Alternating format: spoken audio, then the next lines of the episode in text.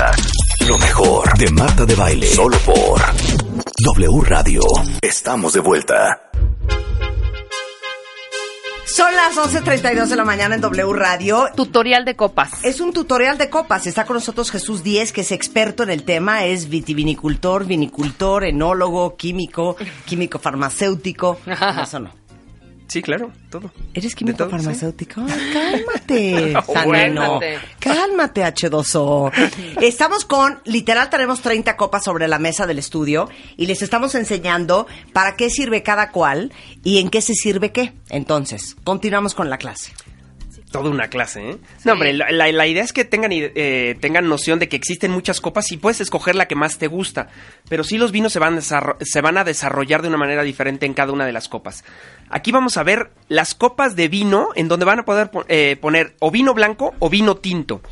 Eh, a lo mejor me voy a tener que estar moviendo, pero eh, para que la ¿Cuál- gente te vea. las pasó? La primera copa que tenemos, la más alta que tenemos por allí, esa copa es una copa, por ejemplo, cuando yo quiero, cuando yo quiero poner un vino eh, que sea un cabernet muy, muy aromático, un, eh, una uva muy, muy aromática, lo que hago es que el bowl sea muy grandote para que tenga lugar el vino donde expresarse. Ajá. Entonces es grande. Por eso en los restaurantes, cuando te tomas un vino de muchos años, te suelen poner esta copa. La siguiente copa tiene una forma diferente y al tener la forma diferente, el aroma va a ser diferente de los vinos. Esta la puedes usar perfectamente para un syrah o para un tempranillo, que son uvas. Entonces puedes escoger la uva y no tienes que ser una marca o un estilo, sino con la uva ya lo tienes hecho. Ok. La siguiente que vamos a ver, esta es muy parecida a esta, si te fijas es un poco Sí, más claro. pequeña nada más. Esta. La siguiente que tenemos es una es una que es eh, de balón y en este tipo de copas se suelen es como un servir globo. es como un globo. Ahora está muy de moda servirte, por ejemplo, aquí los cócteles. Ajá. Aquí exacto. te echan los hielos, te echan el cóctel y te lo vas tomando. Por ejemplo, eh, que está muy de moda el gin. El gin se hace ahorita en estos. Es en esa copa. este tipo Ahora de dime, ¿qué es esa modita de ponerle hidrógeno al gin? O hidr- una, o el... O sea, le echan un soplete ahí como hielo Ajá. seco. y sí, a lo mejor es eh, Nada más carbónico. modita. Es modita, No es carbónico. pierde ningún sabor, no tiene Si le sabor- pusieran nitrógeno es para enfriarlo, porque entonces lo enfrías muy muy muy rápido, porque el, nitrógeno está a menos 270 Ah, y no, tantos. entonces, perdón, entonces, si era nitrógeno, perdón. Puede ser nitrógeno para Sí. enfriar de golpe. Entonces, a lo mejor le- que necesitan alguna cristalización dentro del mismo no, cóctel. Sin ¿no? nitrógeno, ha de ser para enfriar. Pero esa copa originalmente es para vino tinto. Esta copa original es para vino tinto o puedes meter un vino blanco que tenga mucha barrica. Por ejemplo, los vinos que tienen fermentación en barrica. Porque abre, abre los aromas del, del vino. Entonces es bien interesante poner en esta copa un vino blanco o en esta copa más pequeñita el vino blanco. Que parece que son iguales en forma, pero el volumen ayuda más al despliegue de una y de otra. Yo aquí pondré un vino blanco que tenga barrica, en la de globo. Y en esta que también es globo más pequeña, pondré un vino blanco, pero que no tenga barrica. Por eso. Pero como nosotros no sabemos cuál barrica, ni qué barrica, ni qué, nada de eso, Sí. ¿En cuál la pone? Tener, Por no eso es lo importa. bonito del asunto. Eh, el- el- lo bonito del asunto es cuando, cuando esté más amarillo, más intenso, te lo pone en el vino, te lo pone en la botella. El vino se fermentó en una barrica. Ah, pues esta es la adecuada a lo mejor. Y cuando no, pues esta sería... Ah, o sea, viene en la botella. Sí, sí, sí, en El muchos vino casos se viene. fermentó en la barrica. Exacto. Y por, y por atrás, por atrás, la, eh, la contraetiqueta te suele marcar que se hizo en el vino y entonces te ayuda mucho eso. Y Por- si no, preguntas ¿eh? en el lugar. ¿Y por qué los vinos tintos se sirven en copas más grandes que los vinos blancos? Porque los vinos eh, tintos necesitan que el oxígeno les pegue para que las partículas aromáticas se desprendan. Porque muchas veces son muy alcohólicos y están muy cerrados, llevan mucho tiempo en la botella. Entonces lo que necesitan es oxígeno y el oxígeno es darles unas cachetadas. Claro, Y esas cachetadas lo que hace es tener mucho, mucho aire, ¿no? Y con eso es que más no aromático. necesita un vino blanco. Un vino blanco ya es aromático, por ende, porque los vinos bla- blancos la característica es que sea aromático. Entonces es divertido porque empiezas a poner un vino en cada tipo de copa. Por ejemplo, para los vinos blancos, tenemos algunos vinos, por ejemplo, eh, para los vinos blancos utilizas siempre las copas más pequeñitas. Esta copa tiene una forma especial y es por diseño. Si tú te fijas, cuando llenas la copa de vino, la puedes llenar hasta este lugar. O sea, es que tiene como un embudo abajo esa copa. Exacto. Y entonces cuando tú la agitas, lo que hace es hacer un embudo en la parte de Ah, abajo mira. Y hacer que el vino suba mucho por la pared y se oxigene más todavía. Pero eso es para blancos. y para tintos. Tenemos para blanco y para tinto. También tenemos la copa grande de, de este diseño. Y entonces simplemente es para esto. Esta este tipo de copa está diseñado para uvas que tengan muchas, muchos aromas de especias, por ejemplo. No tanto de frutas. Ya cuando vamos a los aromas de frutas, utilizamos este tipo de copas que son más largas. Que se le llaman tipo tulipán. Estas copas son tipo tulipán y se utilizan para los cirás, los malbec, todos esos que son muy aromáticos, ¿correcto? Correcto. Correcto. Pero tenemos otro tipo de copa bien interesante que es la de champán. Pero que este tipo de tres. copa que es para vino blanco y es una copa que parece la silueta de una mujer. Correcto. Este es más bien, eh, lo utilizamos cuando tiene el reborde hacia aquí arriba, lo utilizamos para los vinos que son de Pinot Noir. Son de una uva que está en la Borgoña, que son muy sutiles. Entonces necesitamos concentrar la carga aromática, pero sí tener un bowl amplio para que se oxigene. Entonces oxigenamos y concentramos. Si ustedes se fijan, casi todas las copas en la boca están unas más cerradas y unas más abiertas para que cuando agites los aromas suban por la copa y se concentren aquí, entonces huelas mucho mejor. Cuando tú lo estás oliendo puedes oler la, la característica del vino. Y esta lo que hace es desplegarte la característica en la parte baja y luego dejarla abierta para que pueda salir, ¿no? Ahora, dime una cosa. Tú algún día dijiste que se vale servir este Se una vale. copa de vino en un vasito de mole Doña Se vale, María. se vale. Te da igual. Pero ¿cuál es la diferencia de tomarte una copa de vino en una copa de verdad Correcto. hecha para eso y en tomártela en un vaso de, de, de, de vitro? Como Claro. los españoles que lo toman como Claro, en vaso. lo- lo- lo- exacto. Lo que pasa es que nosotros estamos acostumbrados a que cuando nos tomamos un vino, el vino tiene que costar mucho dinero, te lo tomas en una ocasión muy especial y entonces tiene que ser con la copa súper adecuada.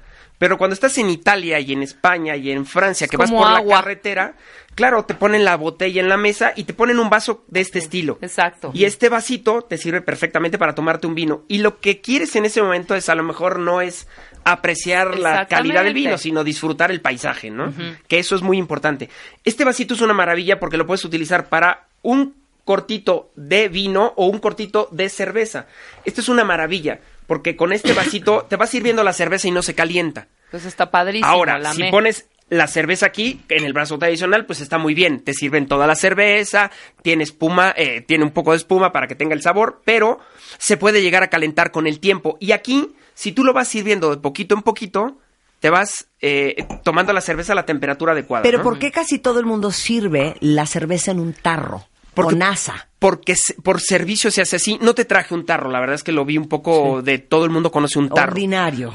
No, pero todo el mundo conoce un tarro, Pero ¿no? es Que lo muy molesto en una mesa. Pero el ¿por qué tarrón. un tarro A con mí- asa para Ah. la cerveza? Bueno, lo que pasa es que te sirven la cerveza frío, frí- fría, fría el tarro y entonces se desarrolla bastante bien la boca abierta y la espuma dejas que se desarrolle.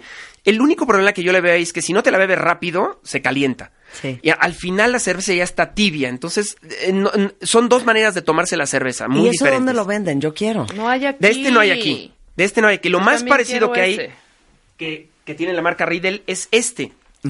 Que es un poquito más corto, tienen otro vaso un poquito más corto que este, y este es el típico vaso donde puedes servir un whisky con hielos, Sí. ¿no? Es un vaso Entonces, corto. si quieres servirte un blend, te sirves un whisky con hielos aquí. Pero sin este vaso no lo vas a encontrar aquí, es, es complicado, pero es una maravilla. Si lo llegan a encontrar, o yo sé, yo les ¿No lo aviso. venderán ahí donde venden, tú que eres químico, tubos No. de ensayo? No, no los venden. eh, No, no los venden. Este, este tipo de vasos, mi mujer, bueno, no deja que los toque nadie porque son negocio una maravilla. Ahora, una hacerlos. Ahora vamos con, eh, iremos con los vasos cortos. Correcto. ¿Por qué los whiskies y lo que va en las rocas, el vodka en las rocas, el whisky en las rocas, este, cualquier Sí, cosa que tomas con hielo, ¿Con hielo? o con un poquito de, de, de Un soda. ¿por qué va en vaso corto?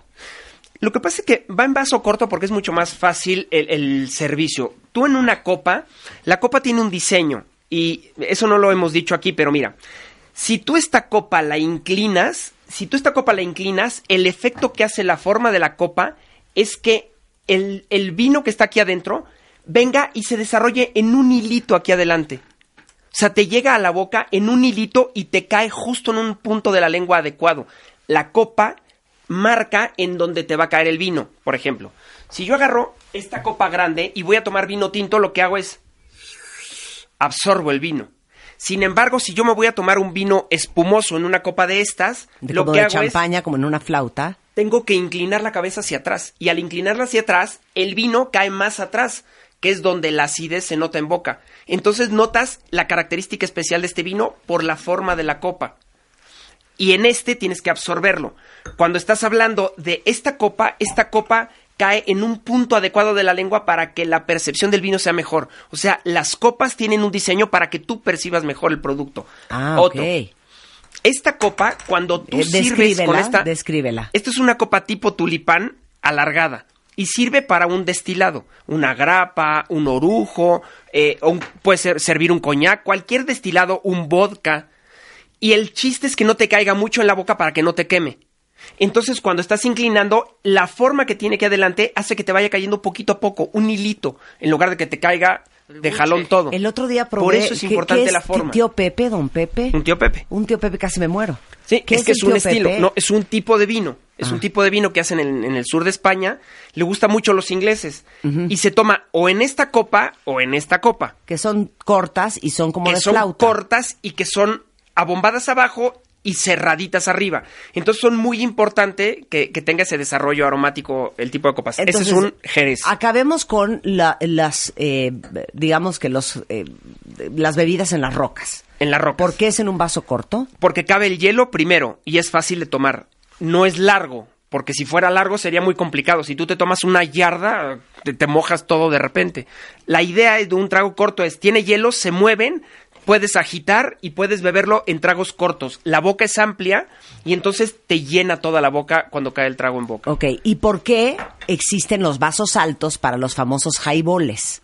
Ah, bueno, porque tú tienes un vaso que le llaman de tubo, que es el que todo el mundo de repente Sí, utiliza. el Entonces, del agua de limón. Exactamente, pones hielos, lo pones en escalera, puede desarrollarse, el hielo enfría todo el vaso de una manera eh, eh, igual, eh, el- todo el Uniforme. producto uniforme y te lo puedes ir bebiendo, pero ya con mezcla de todo lo que le pones, porque le vas, como es un vaso de, de mezcla, le vas a ir poniendo cosas, luego lo agitas, lo mezclas y entonces tienes la mezcla en todo el vaso con una temperatura Por homogénea. eso, pero es más alto porque lleva más mezclas. Sí, por supuesto. Ok. Tiene más volumen. Claro. Entonces le puedes poner más cosas. Claro. Bien.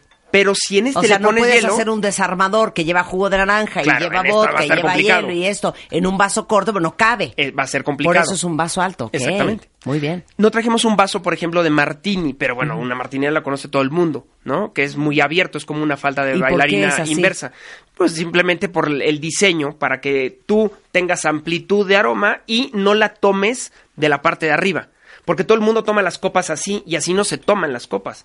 Las copas se toman de aquí abajo, del pie. De la patita. de la patita, porque esa patita te ayuda a que no se caliente el producto que está acá arriba. Aunque te digo una cosa, sí o no, cuentavientes, tomarse cualquier cosa de una copa de martini es un, Complicado. un- un- es muy complicado. Muy complicado. ¿Cuántos cosmopolitans no se nos han escurrido Eh, entre en el pecho? Hombre. ¿No? ¿Por qué? Porque la boca es muy amplia y Es entonces enorme. sale por todos lados el líquido. Sí. Y sin embargo, en este tipo de vasos que son así... ¿De la- tulipán? de tulipán, eh, eh, la, la boca es mucho más cerrada. Y al ser cerrada, cae poquito a poco. Este es un, eh, es un vaso típico jaibolero que le puedes poner hielos. Y el tulipán, que es... le- no le vas a poner hielos. Lo interesante es que los dos son para whisky. Imaginemos que esta es una copa de martini que me la acaban de servir. Esta soy yo en el primer sorbo. Jamás la levanto. Lo que hago es esto. Claro. Para que no te, se, se- se Claro. chorríe. Para que no se me chorríe. Claro. No, no, Pero está no muy bien. explicaste qué hice. No, lo que pasa es que tú te agachas a la copa, no, no Se levantas la agachó copa. a la copa, la Claro. copa sigue en la mesa y sorbe. Exacto. Exacto. Para que no se le eh, se tire todo el No se producto. Lo que pasa es que si tienes mal pulso, se cae por todos lados. Claro. Y sí es importante, ¿no? Y siempre te lo sirven al límite, ¿no? Las Claro, margaritas siempre están al límite. Ahora vamos con otra pregunta. ¿Por qué las copas de champaña son en forma de flauta? Las copas de champaña hace varios años eh, eh, en Francia las hacían mucho más extendidas. De ese tipo de copas ya casi no hay. Y las, las hacían extendidas para que cupieran en la mano. Entonces tú topaba- tomabas la copa de champán y más o menos era una cosa así, muy extendida. Y estaba, hacía referencia al sostén de María Antonieta. ¿Cómo? Así ¿Te es. cae? Sí, sí, sí. Y era, es una copa muy plana, muy baja y muy extendida. Entonces, hacía, era en honor a María Antonieta. Entonces, eh, ese tipo de copas de espumoso, pues claro, tú no veías la burbuja y la calidad de la burbuja. Por eso se empezaron a hacer este tipo de copas, ¿no? Este tipo de copas con diseños, eh, o un diseño más tradicional, se utilizan para, eh, para el champán o para los vinos de que se llaman esta este tipo de copa ya evolucionó al tipo flauta, no al tipo María Antonieta que era como el, eh, una de las partes del de, Sus senos. de, de los, Los senos, senos de María de Antonieta. María Antonieta, exactamente. Pero es importante para que vean la burbujita, porque la burbujita te da calidad, ¿no? Eso es bonito, importante. Por eso son. Y ahora, una de las cosas bonitas que tiene el mundo del vino es que yo te puedo enseñar de el vino sin que tú veas el vino. Y para eso existen copas especiales. Y son estas copas negras que ves aquí. ¿Qué? Esta es una copa negra. Y en esta copa negra yo te puedo poner un vino tinto, un vino blanco o un vino rosado y no sabes tú qué vino es. Entonces tú tienes que distinguir el vino por la nariz. Entonces tú empiezas a oler. Y esto se hace mucho, por ejemplo, en examen. Cuando yo les hago examen a los alumnos, pues les pongo una copa de estas y les digo, dime qué vino es, un rosado, un tinto, un blanco. Y entonces juego un poquito con la temperatura. Les sirvo un tinto jovencito a temperatura baja. Y entonces todo el mundo me dice, ah, esto es un blanco. Y cuando lo sirven en otro vaso, dice, ay, es tinto, ¿cómo es posible? Y esto sirve mucho para eso. Es una copa completamente negra y no te deja ver el color del vino eh, eh, de, por la parte de adentro, ¿no? Entonces, siempre una copa que de cristal, pues puedes ver el color y te da idea de cómo es el vino. Si no ves el color, no tienes ni idea de por dónde va el vino, ¿no? Oye, y si hacemos una cata aquí y traemos a cinco de ustedes cuentavientes, te Ah, traes puras bien. copas negras y hacemos Bien. examen, te voy a decir, Fantástico. desde qué es rosado, tinto o blanco, Blanco. hasta, ok, esa copa de vino tinto que se están tomando todos tiene un aroma particular. Opción múltiple. A flores, ¿A tal? ¿A bien? a fruta, Me parece perfecto. a crin de caballo, ¿no? Y entonces tenemos que decir, ¿no está divertido? Muy bueno, muy bueno. Hay Está que muy hacerlo, padrísimo. hay que hacerlo. Lo hacemos, Está lo muy hacemos. divertido. Ok, continuamos con nuestra Seguimos. clase. Ahora copas raras que no van a encontrar. Esta copa es una copa de porcelana. Imagínense una copa de No, porcelana. ese es un cacharrito para poner soya. No, es muy parecido a, a la comida japonesa o china, pero este es especial para vino. Y este es para unos vinos especiales que se hacen en el norte en España, que se llaman ribeiros, y se toman aquí, y la sensación es bien interesante porque eh, es de porcelana y la textura de la copa con la boca influye muchísimo en esto. Para ir terminando, todo el mundo ha tomado una sidra, bueno, pues esto es un vaso de sidra. ¿Cuál es la diferencia? La diferencia de un vaso de sidra es como un jaibolero mucho más alto y más abierto de la boca. Y entonces lo que vas a hacer con la sidra es inclinar el vaso y con la, con la botella aventar la sidra desde alto. Se dice escanciar la sidra. Y entonces tú tiras la sidra desde la parte alta, como si fuera esta botella, y lo que voy a intentar es que caiga en el borde del vaso. Lo voy a hacer con agua. Y al caer en el borde del vaso, ¡Ándale! se está golpeando y entonces genera gas carbónico y es mucho más interesante a la boca con ese gas carbónico. Esta es una copa típica de sidra. Bien. Mira, como dice eh, mi queridísima Gaby Laredo, para todo el esfuerzo que has hecho. Exacto. Para acabar la fiesta ter- este, tomando en este vaso, enséñaselos por favor. En ese vaso, el de plástico Claro. rojo. Muy bien. Ya por último. Esta copa es muy especial y es una copa rara. Es una copa que la van a encontrar para catar aceite de oliva. Es de como de Murano, ¿no? Es- sí, y es de color azul para que no eh, le vean el color al aceite de oliva y con eso no se y no interfieran con eso. Tapan para que no se eh, vaya la carga aromática y lo tienen. Y esta seguramente todos nos hemos echado ¿Un jicarito? ¿Qué es una jicarita de ¿Una mezcal. jicarita? El mezcal se toma en jícara. El pulque se suele tomar en campo en una penca. Te cortan una hoja, te la doblan de cierta manera, te ponen el pulque y te la tomas así. Y bueno, bien. con esto tenemos un buen repaso de copas. ¡Un aplauso para Jesús! Oigan, toda la información está en martadebaile.com. Les tuiteamos muchísimas cosas para que vean las copas, cuál hay que comprar, para qué, en qué se sirve cada cosa. Y siempre es un placer tenerte aquí. Jesús Muchas está gracias, en, eh, obviamente, Twitter, en arroba vinicultura o arroba 10 con el número 10 vinos. Un placer tenerte acá. Ah, y si quieren tomar clases con él, ¿a dónde llamamos? Pues mira, nos pueden llamar al 55 36 74 92 o nos pueden mandar un correo a info arroba vinicultura.com.mx. Vinicultura como vini de vino y cultura de cultura. Vinicultura, todo junto.com.mx. Muy bien, muchísimas gracias. De Un que placer me queda tenerte Marta encanta. W Radio. Escuchas lo mejor de Marta de Baile. Solo por W Radio.